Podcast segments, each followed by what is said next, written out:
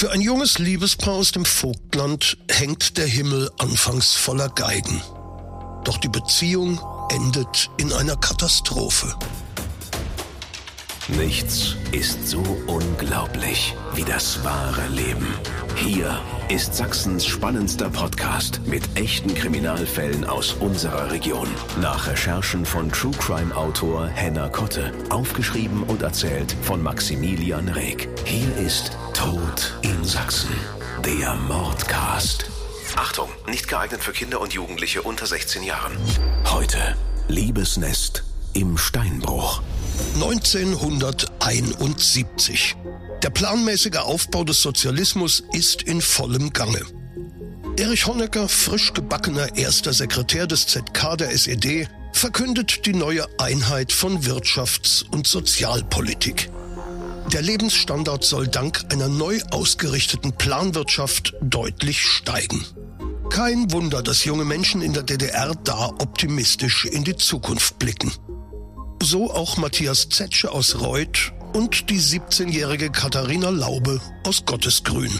True Crime Autor Henner Kotte war mit uns am Tatort. Heute befinden wir uns in Neumark in Sachsen am Steinbruch.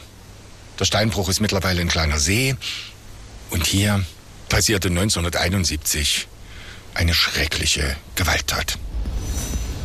An einem Sommermorgen holt der junge Mann seine Mutter aus dem Bett. Mit einer alarmierenden Nachricht.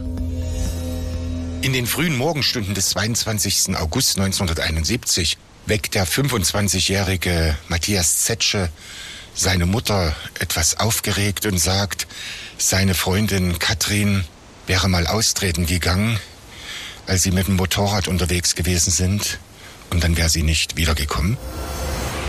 Mutter und Sohn beratschlagen, was jetzt zu tun sei. Der junge Mann entschließt sich, Katrins Vater aufzusuchen.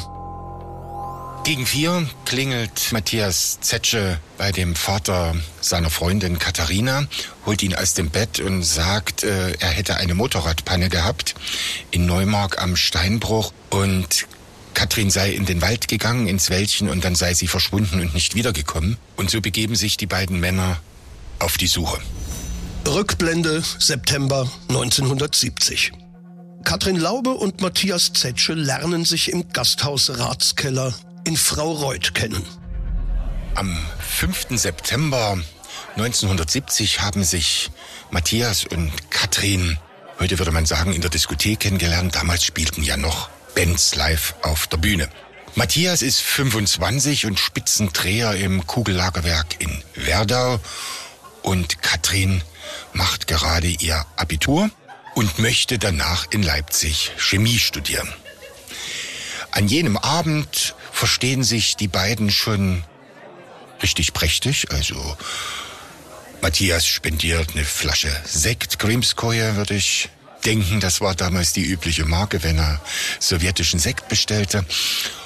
Und das junge Mädchen ist von ihm begeistert. Er ist gesetzt, also er ist nicht so affig doof, macht sie nicht dumm an, sondern er macht einen sehr soliden Eindruck und kommt ihr auch nicht gleich zu schnell körperlich nah. Matthias ist ein kräftiger Bursche mit braunen Haaren, gut aussehend und unterhaltsam.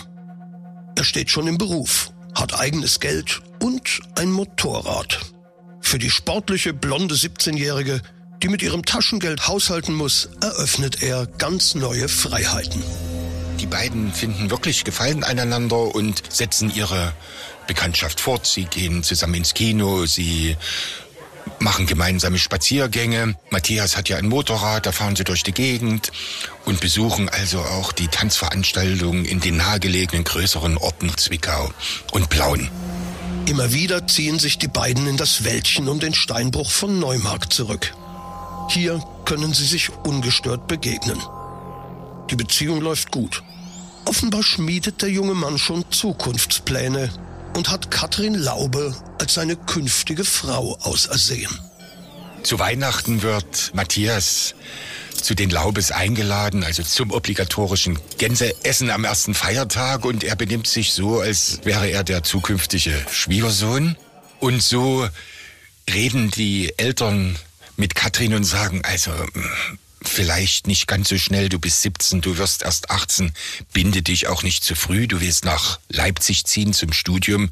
Er arbeitet hier in Werdau im Welzlagerbetrieb. Katrin merkt bald, dass ihr die Beziehung mit dem fordernden älteren Freund zu viel wird. Er verlangt laufende Meter Rechenschaft, was sie wann, wo, wie tut und warum sie nicht die Abende oder die freie Zeit, die sie hat, mit ihm verbringt. Relativer Vehemenz sagt sie, ich muss auch für die Prüfung lernen, ich will ja ein Abitur machen, ich brauche einen guten Abschluss und sie hält ihn merklich ein Stückchen auf Distanz, ohne ihn zu verprellen. Also sie findet den jungen Mann schon sehr sympathisch, aber er ist ihr zu schnell, zu fordernd und zu nah. Matthias muss wohl damit leben, dass seine jugendliche Freundin ihre Freiheit behalten will. Doch er gibt nicht auf, sagt Henner Kotte. Er allerdings zieht zu ihrem 18. Geburtstag als Geschenk Verlobungsringe aus der Tasche und sie sagt, behalte die mal zurück, Matthias, so weit sind wir noch nicht. Es kommt zu einer ernsthaften Auseinandersetzung. Doch auch die Versöhnung folgt auf dem Fuße. Die beiden treffen sich in ihrem heimlichen Liebesnest am Steinbruch in Neumark zu einem Schäferstündchen.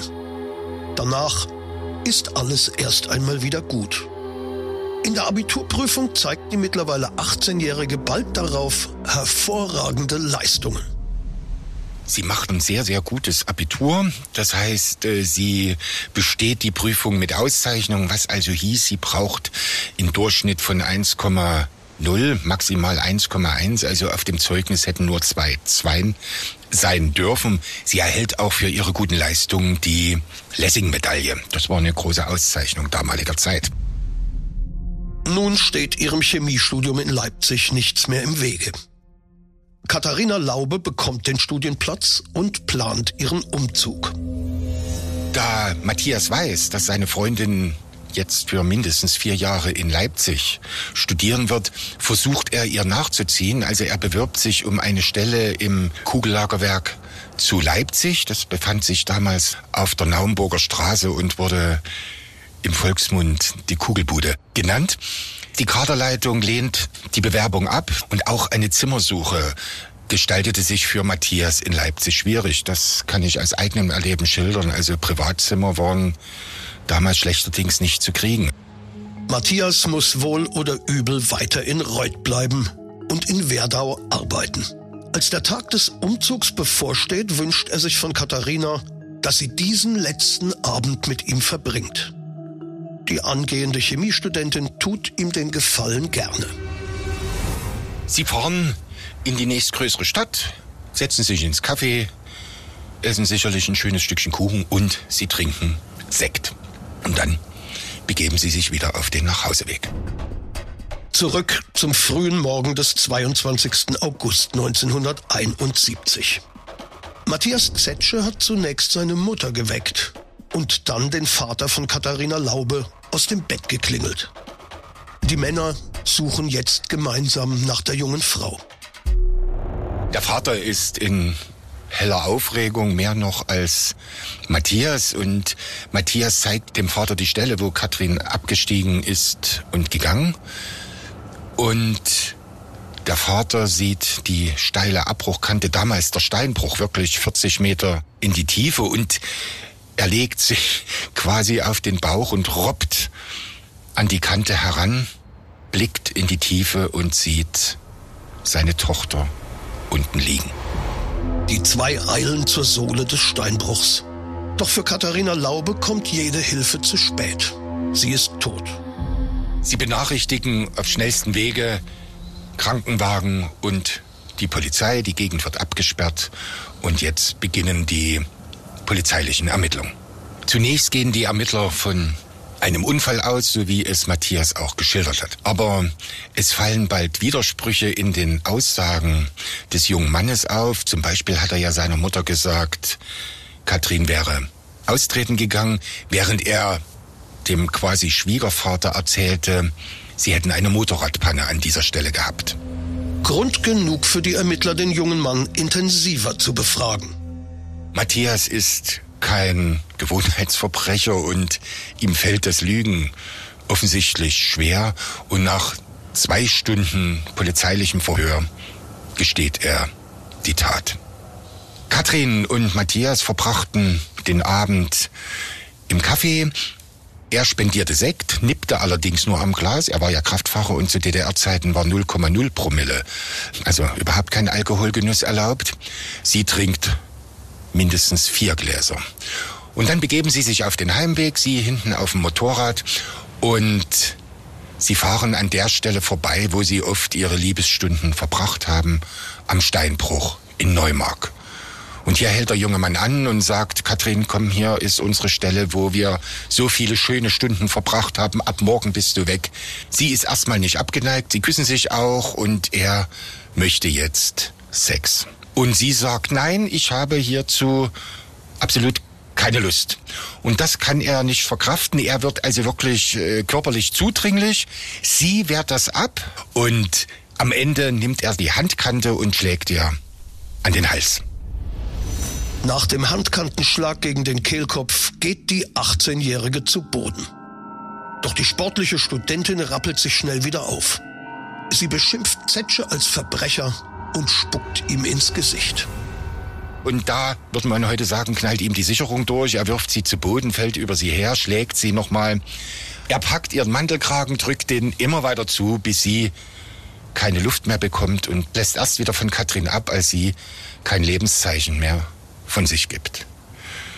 Und nun nimmt er an, er hat seine Freundin umgebracht. Er schleift sie noch ein paar Meter zur Abbruchkante und wirft sie hinab. Dann sucht er den Eingang des Steinbruchs und verbringt noch zwei Stunden neben der Leiche. Dort fasst er den Plan, seine Freundin als vermisst zu melden. Die Obduktion stellt fest, dass Katharina Laube Verletzungen durch Schläge erlitten hat. An ihrem Hals sind deutlich die Würgemale durch den zugedrehten Mantelkragen sichtbar. Doch in dem Moment, als sie in den Abgrund gestürzt wurde, lebte sie noch. Todesursächlich sind die Verletzungen, die sie beim Sturz über den scharfkantigen Steilhang erlitten hat. Der Prozess beginnt am 11. Februar 1972 vor dem Bezirksgericht in Karl-Marx-Stadt. Die Anklage lautet auf Mord. Der Täter begehrt jedoch eine mildere Strafe wegen Totschlags, sagt True Crime Autor Henner Kotte. Der Staatsanwalt hält sein Plädoyer und der Verteidiger spricht vehement dagegen, doch das Gericht entscheidet wieder gesellschaftliche Ankläger auf Mord und lebenslange Haft. Sie begründen das ganz im Sinne der damals herrschenden Ideologie.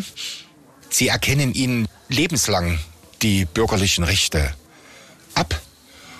Und am Ende fragt sein Verteidiger Matthias, ob er in Berufung gehen möchte. Er sieht da eigentlich Chancen, dass die Strafe von lebenslang gemildert wird. Und Matthias schüttelt mit dem Kopf und geht für lange Jahre ins Gefängnis. Tod in Sachsen. Der Mordcast. Der Podcast mit echten Kriminalfällen aus Sachsen. Alle Folgen jetzt überall, wo es Podcasts gibt. Autor und Erzähler Maximilian Reg. Recherche True Crime Autor Henna Kotte. Tod in Sachsen. Der Mordcast ist eine Produktion von Regiocast, deutsches Radiounternehmen.